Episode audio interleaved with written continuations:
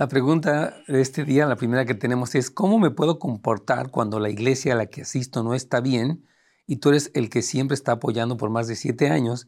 Y vienen algunos hermanos con mejor situación económica, pero aún no saben qué es morir a la carne, pero mi pastor cambia con respecto a mí y se vuelve un burlón en todo lo que hago. ¿Cuál debe ser mi postura? Y vamos con esta pregunta el día de hoy. Bienvenidos a un episodio más de Consejos para Familias. Sabemos que Dios en su palabra tiene los consejos adecuados para nosotros y nuestras familias.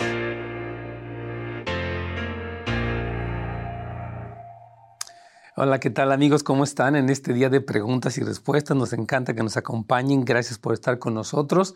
Y como sabe, pues tenemos preguntas que se quedan durante la semana. Usted puede dejarnos su pregunta en nuestro canal de, ah, en nuestra página de Facebook o de YouTube de Pastor Nets Gómez y ahí usted puede dejarla por escrito o bien, si tiene una pregunta, puede llamarnos al 877-711-3342 para escucharlo aquí en vivo y a todo color. y aquí vamos, estamos eh, hablando de esta pregunta que está planteando un hermano. Ah, y, quiero un poquito analizar lo que él dice. Ah, mientras estaba leyendo y meditando en la pregunta, creo que hay dos lados, ¿verdad? Él dice que cómo se puede comportar cuando la iglesia no está bien y él es el que siempre está apoyando, ¿ok? Dice que vienen algunos hermanos con mejor situación económica y que ellos no saben lo que es morir a la carne, pero el pastor cambia con respecto a mí, se vuelve burlón en lo que hago sería muy bueno, querido hermano, tener una consejería contigo porque no sé, sinceramente, si tú estás percibiendo desde un lugar de complejo lo que está ocurriendo o realmente es así. Puede ser, la Biblia habla en Santiago de que hay, eh, habla el apóstol de un, error, ¿verdad? Donde dice que eh, viene alguien más rico y la gente lo pasa hasta adelante y hay una palabra muy fuerte de parte del apóstol cuando uno hace acepción de personas y coloca a la gente con dinero más adelante. Y, bueno, obviamente la Biblia está en contra de esta e, este, discriminación que se puede hacer o de esta exaltación de alguien que tiene dinero. Pero e, él se plantea como el que siempre está bien. Él plantea que los que vienen, eh, pues mueren a la carne, no han muerto a la carne, él plantea que el pastor se hace burlón en todo lo que hace. O sea, pareciera, querido hermano, que la lectura de lo que está ocurriendo puede ser desde el punto de vista de un complejo. No sabemos. Entonces, mi recomendación para ti es que pidas, bueno, número uno, orar al Señor como siempre. Señor, dame gracia para responder en esta situación. ¿Cómo puedo, como cristiano, responder de la mejor manera? Miren, nosotros no podemos controlar lo que los demás hacen, ni el pastor, ni los que tienen dinero, ni nada, pero sí nuestra respuesta, ¿verdad? Una respuesta de amor, de misericordia, de límites en caso de que sea necesario. O sea, si el pastor está haciendo burlón, yo le diría, pastor, le voy a pedir que por favor no se burle de mí, esto es incorrecto, no está bien que lo haga. Aunque sea el pastor, podemos hablar con todo respeto y poner un límite cuando pareciera que es, que es burlón. Entonces, yo creo que se necesita un balance para ver hasta qué punto es tu percepción y hasta qué punto realmente está ocurriendo así. Y si está ocurriendo así, pues el pastor tiene que arrepentirse por hacer esta acepción de personas y por lo burlón. Pero si tú eres el que estás teniendo esta percepción equivocada, también necesitas crecer, necesitas sanidad interior, necesitas ah, poder responder mejor en esta situación. Yo les digo porque, mire, yo quiero decirles, no recuerdo que cuando era joven, yo tenía mucho, venía de abuso, de, rechazo y tantas cosas, y tenía una lectura muy negativa, percibía, se están burlando de mí. Por ejemplo, alguien me hacía una broma sencilla, yo lo tomaba personal, eh, me costaba trabajo escuchar a las personas sin sentirme ofendido. Entonces, muchas veces nosotros tenemos este, estos complejos, traumas, raíces de rechazo y percibimos las cosas mal. Es la razón por la que le contesto así a este hermano, porque yo mismo viví esta cuestión donde lo veía todo mal. Te lo digo por, por experiencia propia. Por eso te animo a que ores al Señor y le preguntes al Espíritu Santo, pero también que busques consejería para conocer toda la situación. Y en un momento dado, si es que el pastor tiene esa postura, hablar en amor con él, decirle, pastor, observo que está haciendo una diferencia, veo que se burla de mí eso no está bien. O sea, en un momento dado poder hablar lo que la Biblia dice, si tu hermano pega contra ti, dice, Mateo 18, ve y estando tú y él solos, eh, ah, pues busca que, ganar a tu hermano, o sea, que él se arrepienta de lo que está haciendo. Entonces, es importante esto. Tenemos otra pregunta muy interesante también. Dice, soy cristiana y mi hija es lesbiana. Yo diría, ella dice que es lesbiana. La definición de alguien como lesbiana, homosexual, transexual, transgénero y lo demás, este, es importante que nosotros ubiquemos. Ella se define como lesbiana, pero no quiere decir que sea lesbiana. Dios la creó como una jovencita, este, con, con, una mujer, pero ella tiene estas fantasías y atracciones. Dice, ella tiene 21 años, dice ella que ha orado y hecho guerra espiritual por ella y lo sigue haciendo. O sea, eh, me gusta mucho lo que plantea aquí la hermana, que es cuando estamos orando por personas, familiares, hijos, necesitamos eh, seguir orando. Como dice Lucas 18.1, que Jesús les enseñó una parábola sobre la necesidad de orar siempre y no desmayar. Yo quiero animar, estemos orando por estos hijos, padres, parejas, sin cesar, todo el tiempo seguir clamando. El seguir orando por alguien así no es falta de fe, al contrario, es una demostración de fe de que no nos vamos a dar por vencidos para seguir clamando. Entonces, es lo primero. Ahora dice que eh, incluso ella hizo su high school en una escuela cristiana. Dice que cree en Dios y que la relación entre, ah, bueno, que la relación entre ella y su hija es distante. Entonces, el que haya asistido a una escuela cristiana, como lo hemos dicho, es una bendición, pero no es una garantía. Lo hemos dicho, el responsable de la educación cristiana de nuestros hijos no es ni la escuela cristiana ni la iglesia cristiana, son los padres cristianos. No quiero hacerla sentir culpable, pero decir, que la escuela cristiana no nos garantiza que ella vaya a tener eh, todo perfecto, ni tampoco en la iglesia. Las iglesias pueden tener un buen programa de jóvenes, a veces no tan bueno, pero nosotros como padres somos llamados a orar, a eh, enseñar, a disciplinar, a discernir, a ayunar. O sea, el primer responsable de la educación cristiana de nuestros hijos somos nosotros. Ahora, esta decisión de esta joven de optar por este estilo de vida, no podemos atribuirla toda a la madre. O sea, no es como que usted, hermana, es la culpable. A veces, como papás, absorbemos la culpa. O sea, nosotros podemos hacer un buen trabajo, pero todavía los jóvenes tienen su voluntad, su libre albedrío y pueden decidir hacer algo que esté equivocado. Entonces, eh, entiendo que la relación con, las dos sea distante. Dice que ella ha pedido oración también en la iglesia, lo cual está muy bien. Llamar a otros cristianos a que nos apoyen en, oración es muy correcto. Amén. Para eso estamos, la comunidad de la iglesia sirve para eso. Pero dice ella que no sabe qué hacer. Dice que la muchacha ya vive con su pareja desde hace un año. O sea, yo quiero animar, y lo hemos comentado en otros programas, y ahora que tuvimos a Jim Domen, quien es que es un e, ex homosexual, eh, ahora es un hombre de Dios y él está casado y sirve al Señor. Eh, ah, yo quiero decirles que eh, hay que seguir clamando y hay que mantener, este es un punto muy importante, mi hermana, la conexión con ella. O sea, a pesar de que ella viva con, con su pareja lesbiana, debemos de poder todavía mostrar el amor del Señor, eh, la apertura para recibirla como persona, no su estilo de vida, pero sí decirle, hija, yo te amo, estoy orando por ti, eh, si puedo ayudarte en algo a nivel personal, lo puedo hacer, si estás enferma te puedo ir a visitar, pero obviamente no apruebo este estilo de vida. Entonces dice que tiene una amiga que está en la misma situación que yo. Miren, voy a explicar esto, hermanos. Desafortunadamente, eh, el ambiente espiritual, donde Satanás está haciendo una obra real en el mundo de confusión, de engaño, está trayendo muchas más personas, jóvenes, adolescentes, niños, a todos estos eh, eh, estilos de vida confusos y equivocados. Esta famosa agenda LGBTIQ, igual signo de interrogación, división, lo que sea, eh, está haciendo muchos estragos. O sea, es el ambiente espiritual, hay una cultura. Entonces, yo creo que lo primero que tenemos que hacer es seguir orando por las escuelas, por los gobiernos, eh, por todo, ¿verdad? Y seguir nosotros en, intercediendo y ayunando por nuestros hijos y siendo una buena influencia. Aquí dice que las dos son siervas del Señor. Y yo quiero, por último, mientras termino de responder esta pregunta, animarle que ore con las escrituras. Por favor, escúcheme bien. Cuando usted dice que hace guerra, quisiera definir cómo es esa guerra. ¿Qué sería hacer guerra espiritual? Reprendo al espíritu del lesbianismo. o reprendo. O sea, ok, yo creo que debemos de, dirigirnos a las oraciones apostólicas. Escuche bien, mi hermana. Pablo en las cartas hace, en la carta de Efesios, hace dos oraciones, en el capítulo 1, en el capítulo 3, en la carta de Colosenses, capítulo 1, en la carta de Filipenses, capítulo 1, en las cartas de Tesalonicenses, capítulo 2.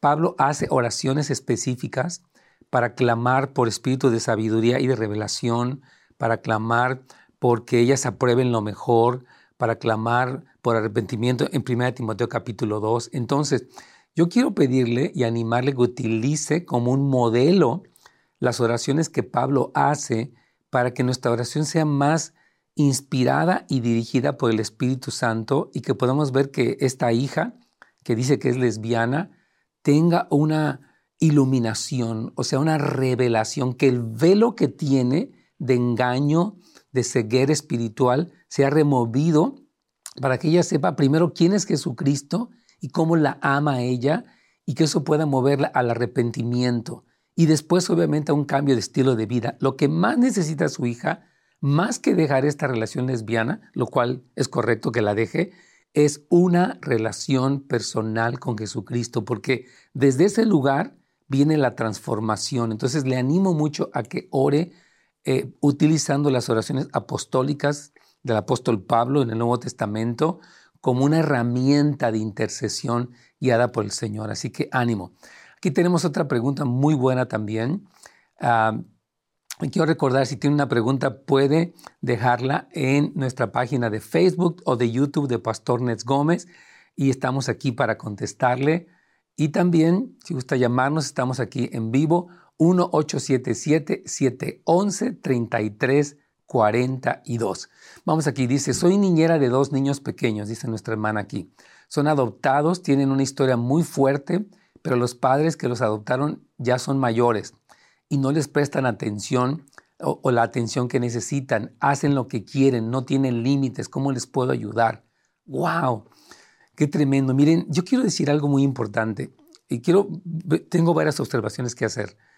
Número uno, qué bueno que esta hermana está ahí en este lugar siendo una influencia. Ella es niñera, o sea, ella es una mujer que puede orar por ellos, puede ah, eh, este, ser un ejemplo de alguien que ama eh, al, Señor, puede orar por los padres, porque algo que vemos aquí es que adoptan, pero como una especie de, de lujo.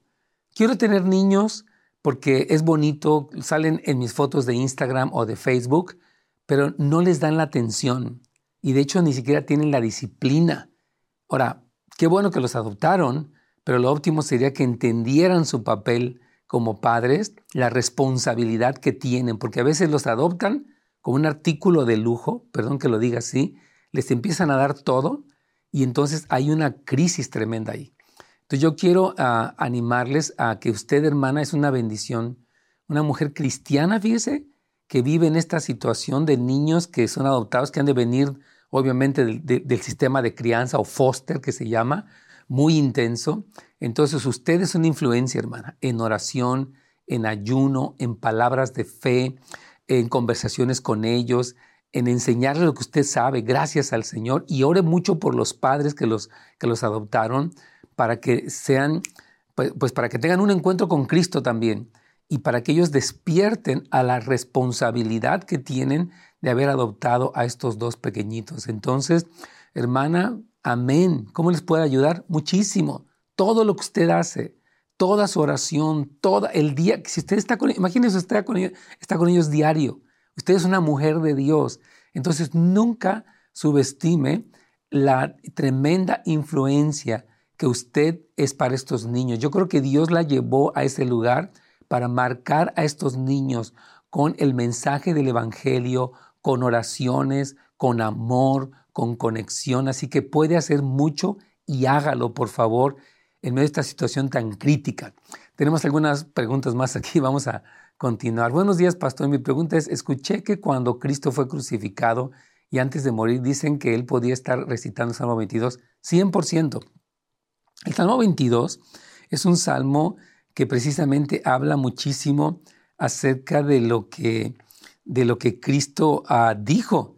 Eh, es tremendo que Jesús, a mí siempre me, ha sorprendido cómo Jesús empieza en su momento de agonía a citar las palabras de David y es muy probable que David estuviera profetizando acerca de lo que, fíjese, Salmo 22.1 dice, Dios mío, Dios mío, ¿por qué me has desamparado? De hecho, cuando Cristo eh, clama esta oración en la cruz, él lo dice en arameo, Eloí, Eloí, lama sabactani. O sea, Cristo estaba citando específicamente este salmo en su momento de gran dolor en la cruz.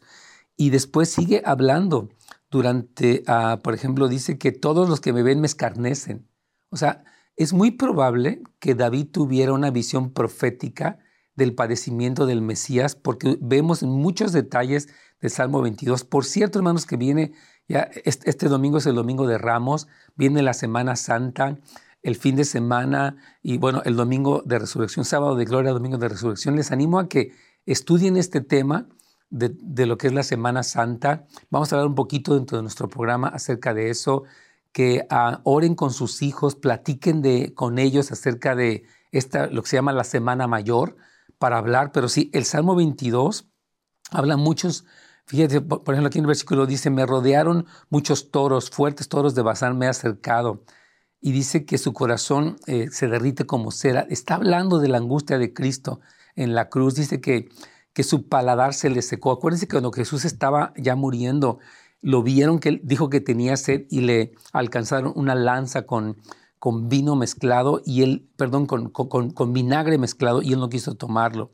Entonces sí creo definitivamente que Cristo estaba citando y cumpliendo el Salmo 22 en su momento de agonía porque muchos de los salmos son proféticos. Salmo 45 habla de la segunda venida de Cristo, Salmo 2 habla de, la, de cómo el Padre ah, le ha entregado a Cristo y lo ha colocado como el principal en medio de la rebelión de las naciones. Entonces, definitivamente sí, mi hermana.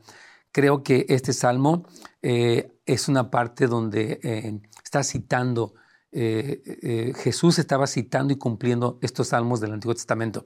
Muy bien, aquí dice otra pregunta que tenemos, gracias por sus preguntas, dice, Pastor, ¿qué dice Dios sobre la autoridad que casa con un converso a un inconverso? Bueno, esto es un gran error.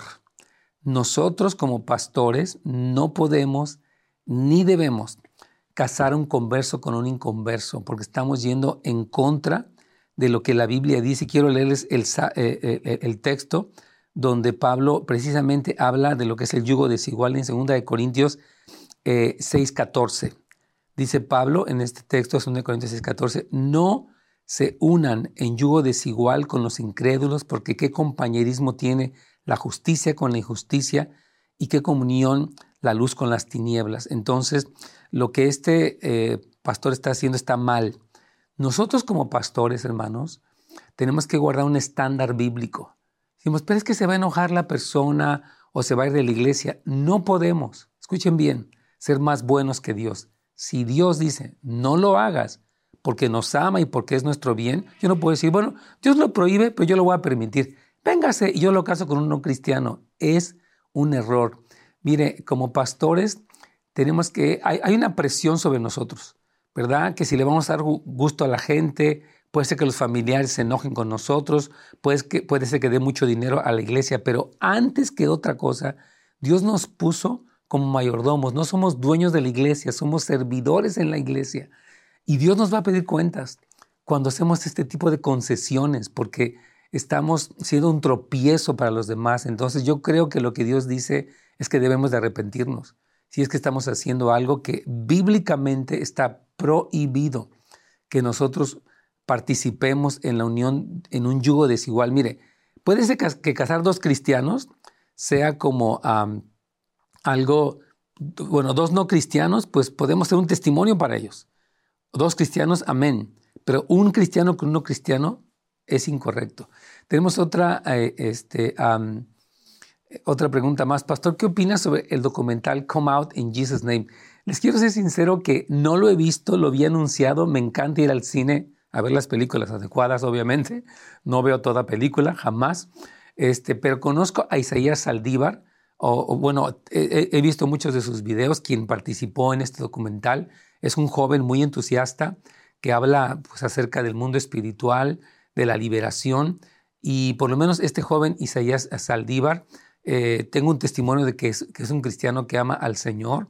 Ah, entonces no conozco todos los detalles del documental, pero hasta donde tengo entendido, yo creo que tiene buen material. Mire, todos estos documentales que están saliendo, yo creo que Dios está sacando eh, películas eh, para traer luz, películas en medio de tanta oscuridad, tantas películas tan, eh, tan equivocadas en su planteamiento, en sus eh, tantas cosas que están sacando, en todos sus efectos, ¿verdad? Y yo digo, bueno, también no está permitido que películas como estas de Chosen, eh, otras películas como la de Foreman, como la de, que habla de este, del testimonio de este hombre que, que se convirtió y que, que, actualmente es pastor. Entonces, ahí están saliendo películas cristianas como la de I Can Only Imagine y demás. Entonces, yo creo que amén. Creo que esta película es cristiana, pero no tengo el detalle exactamente de todo el aspecto doctrinal. Repito, uno de los jóvenes que sale ahí, he visto muchos de sus videos y creo que es un cristiano muy apasionado por el mensaje, muy determinado a discernir lo que el diablo está haciendo y creo que está muy bien. Así que hasta donde sé, está bien. Ok, me pregunta alguien más aquí. Pastor, mientras evangelizaba ayer, un hombre me preguntó cuál era el apellido de Jesús no supe cómo contestarle. ¿Cuál sería la respuesta correcta? Muy bien, claro que sí. Este, gracias a Dios que están saliendo a evangelizar. Yo les aplaudo de todo mi corazón. yo sé que tal vez este hermano sea de nuestra iglesia. Hemos tenido dos semanas hermosas donde la iglesia ha salido a las calles con unos letreros diciendo necesitas oración, Jesús te ama y nos encanta. Así que número uno, felicidades. Número dos, quiero decir que los apellidos vinieron hasta después. Normalmente los apellidos tenían que ver con las ciudades.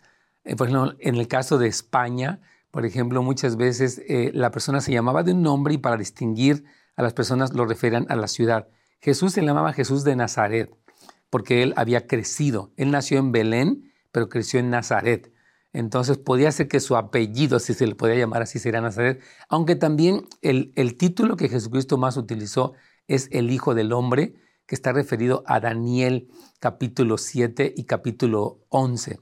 Entonces yo creo que básicamente eh, Jesús no tenía el apellido porque no había ese formato todavía, aunque si pudiéramos ponerle un apellido por razón de la costumbre española y de otras naciones, este, se podía hacer de Nazaret, pero en realidad pues no, no existían apellidos en ese entonces, no se llamaba, por ejemplo, por ejemplo, había, hagan cuenta, Jesús, eh, eh, era Jacobo y Juan, hijos de Zebedeo.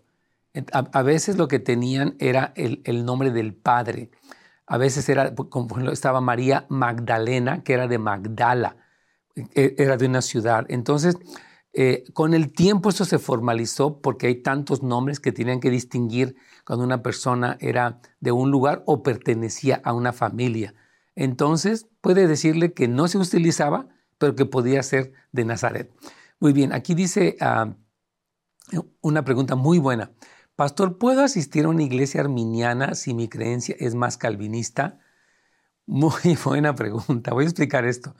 Mire, yo creo que las iglesias arminianas puede haber desde las más conservadoras, ortodoxas incluso, hasta las más, como dice ella, este, ah, no sé qué, de qué tendencia es específicamente esta iglesia arminiana, pero si él es más calvinista, yo te animaría a que revisaras el fundamento doctrinal o la afirmación de doctrina que tiene esta iglesia para que sepas si es que estás en un lugar sólido.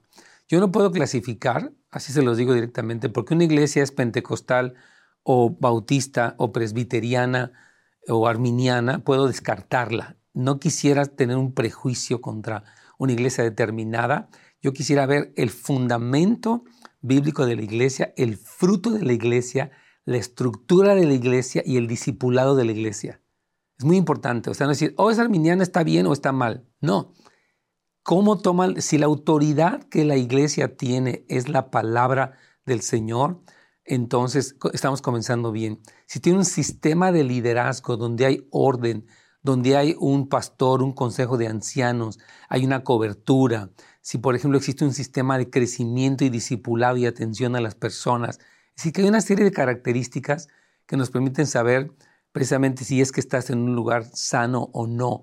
el asunto de, de si la iglesia es calvinista y arminiano, que son obviamente dos posturas muy diferentes en temas fundamentales como la salvación, es importante que sepas cuál es su postura en cuanto a la salvación para que no exista una, un choque eh, tuyo contra ellos o de ellos contra ti. Entonces, analiza la doctrina, analiza la estructura, analiza el, discipulado de la iglesia y el fruto de la iglesia. ¿Qué, fruto, qué testimonio tiene esta iglesia?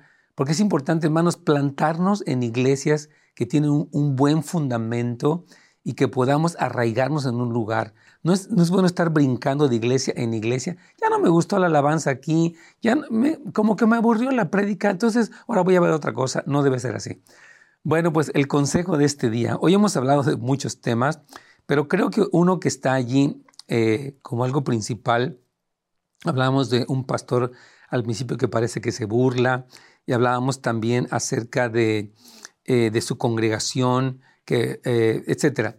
Yo creo que tenemos que ser muy cuidadosos, número uno, en nuestra posición hacia el liderazgo de la iglesia y hacia lo que decíamos, cómo nos arraigamos en una iglesia y siempre tener una postura de orar por la iglesia, orar por el pastor. Cuando veamos un defecto, una deficiencia, no salir corriendo, a menos que se, que se tratara de una apostasía abierta y que después de que usted habló no hay ningún tipo de respuesta y podría ser una cuestión nociva para su familia. Pero si no es así, yo creo que somos llamados a quedarnos y orar y arraigarnos en las iglesias. Hermanos, Dios les bendiga. Asistan a su iglesia, por cierto. Primeramente, nos vemos en nuestro siguiente programa. Gracias por habernos acompañado el día de hoy en un episodio más de Consejos para Familias. Nos vemos la siguiente vez.